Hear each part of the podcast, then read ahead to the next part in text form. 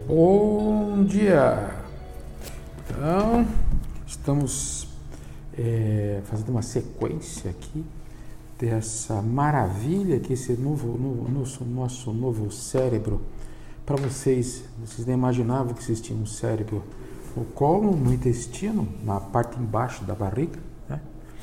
e que todo dependente de, de uma flora, uma microbiota intestinal equilibrada para, pasmem, pasmem, não ter doenças psiquiátricas também. Então, dentro desse, dessa visão introdutória que eu estou dando para vocês, esse podcast vai ser todo voltado para vocês entenderem que o tipo de bactéria que vocês vão ter no intestino, sim, eu estou falando das bactérias, dessa que aparece em exames quando você tem diarreia, quando aparece na, na infecção urinária, quando aparece nos exames da, da, da colonoscopia, dos exames da, da mucosidade intestinal, né?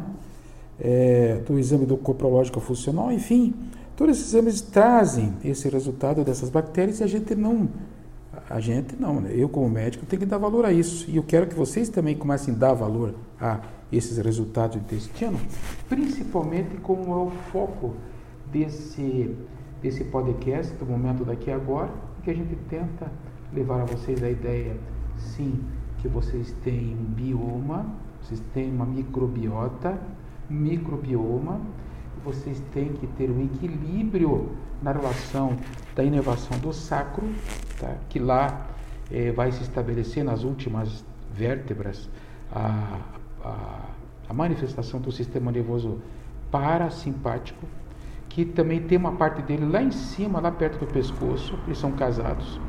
E o simpático tomando conta nesse, nesse trajeto abdominal desse nervo tão forte, grande e maravilhoso que é o nervo vago. Ah, tá, tudo bem. Então, vocês imaginam que toda essa estimulação é, bacteriana intestinal, essa população, acaba produzindo neurotransmissores, tá? Que vão levar a vocês sensações no cérebro.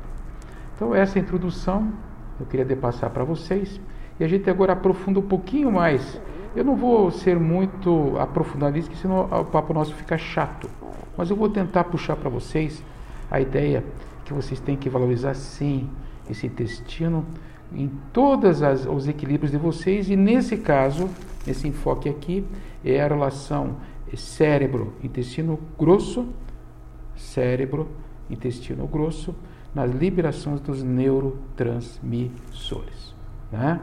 Entendam que o teu sistema abdominal, agora começando o discurso né, desses nossos, é, nossas células entro, é, endócrinas, enteroendócrinas, tá? elas é, afetam a produção do 5-HTP, do ácido gama-aminobutírico, da noradrenalina, enfim, dopamina e todas essas bactérias que são tão importantes.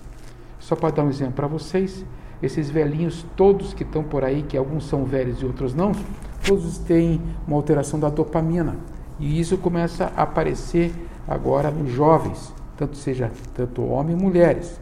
E essa, e essa dopamina toda é que vai estabelecer relações com algumas doenças psiquiátricas ou psicológicas, doenças do temperamento, em que vocês vão ter o TAAD, vocês vão ter o narcisismo nas suas quatro classificações, deletérias ou não, o narcisista psicopata ou só narcisista ou psicótico ou bom aí vocês vão para as esquizofrenias que já são doenças mentais não são só do temperamento. Falando um pouquinho no anterior que o TAADH que é essa doença que atribuem só às crianças, que eles têm problema de fixação da atenção. Hoje detecta muitos pacientes com essa patologia. Tem a doença do espectro autista, né? Tem lá nos adultos hoje sendo diagnosticados como autistas, né? Como Asperger's, como, enfim, todas essas doenças do próprio espectro é, é, a, a, autista e fazendo correlações com esses, esses microbiomas, microbiomas ricos em mais de 500 espécies, cujo bolo fecal traz muitas vezes o volume secretório dele, mais da metade dele sendo com é, uma genética toda preparada para defender de vocês do que? Defender da, dos problemas imunológicos que advêm desse desequilíbrio, né? fazendo com que esse equilíbrio tá? É, a, a, seja manifestado no estresse, principalmente essas, essas doenças, elas se desencadeiam no processo de estresse, aumentando então a, a, multiplicação de algumas bactérias. Por exemplo, os clostridiums, tá? Diminuem os bacterioides, tá? É, aumenta as citocinas inflamatórias, aumenta o fator IL-6, fator de necrose tumoral que é o IL-10, e, enfim, desequilibra o paciente. Simplesmente vocês podem detectar isso pela população de fibras de, de, de na, na, com presença de clostridioides nessa mucosa, nessa, nessas fezes. Né? Existem também aquela realidade que eu tenho trazido aqui para vocês, que é o processo inflamatório através das citocinas e produzindo radicais livres, que eu gosto de tratar aqui no consultório.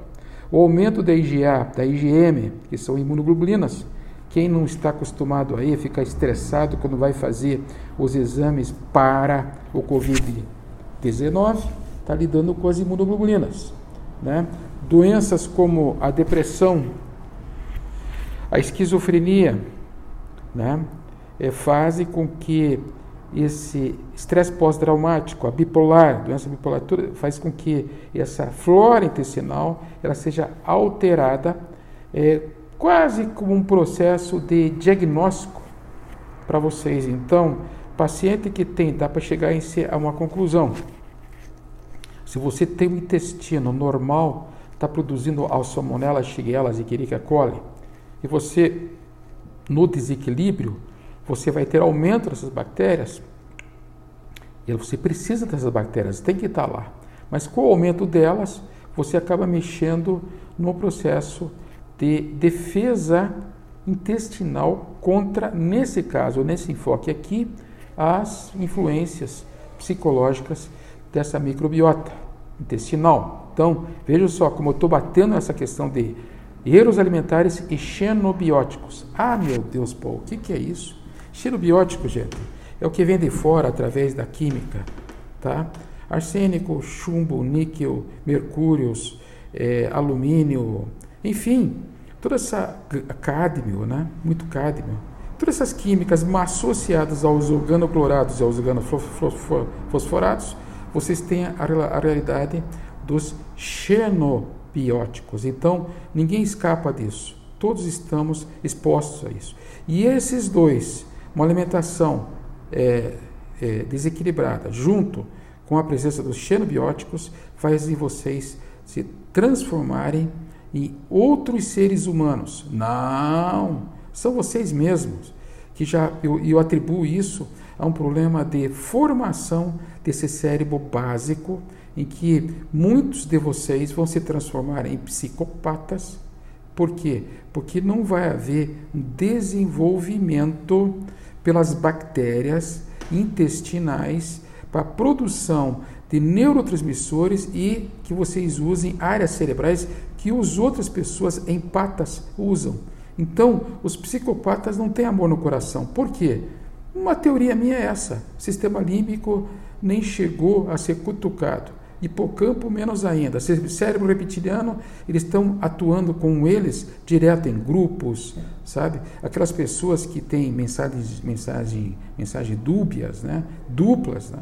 em que vêm, são muito bonitas, trazem solução para o grupo, planejam o grupo, mas de repente vocês se deparam com uma pessoa que está necessitando muito mais de ajuda do que está dando ajuda. Né? Bom, nós vamos aprofundar nisso, talvez algum dia eu aprofunda nessa, nessa aonde ele vai chegar em termos de psicologia. Mas o importante é vocês entenderem que 80% da microbiota intestinal, tá, através do microbioma, é produzido pelo genoma, que são as genéticas humanas associada à questão da população microbiana. Tá bom? Eles têm um nome aqui chamado metagenoma, mas não tem, não tem tanta importância. Importante é vocês absorver essa ideia. Né? Por exemplo, os bebês que são amamentados pelas mães, eles é, têm uma composição da microbiota 99% de bifidobactérias. Olha o que eu estou falando. Porque essas bifidobactérias vão produzir vitaminas, sais minerais e, e a IgA. Enquanto bebês que não têm esse tipo de alimentação, principalmente aqueles de, de, do pessoal da latinha, eles já não têm essa, essa chance de fazer, super, fazer uma superposição microbiana, microbiota, tá? e a flora intestinal ela fica muito diversificada. Olha que coisa mais interessante, gente. Quer dizer, a amamentação volta a ser o grande herói da história, inclusive para fazer um prognóstico dessas doenças que nos pegam a nível de comportamento, doenças comportamentais, né?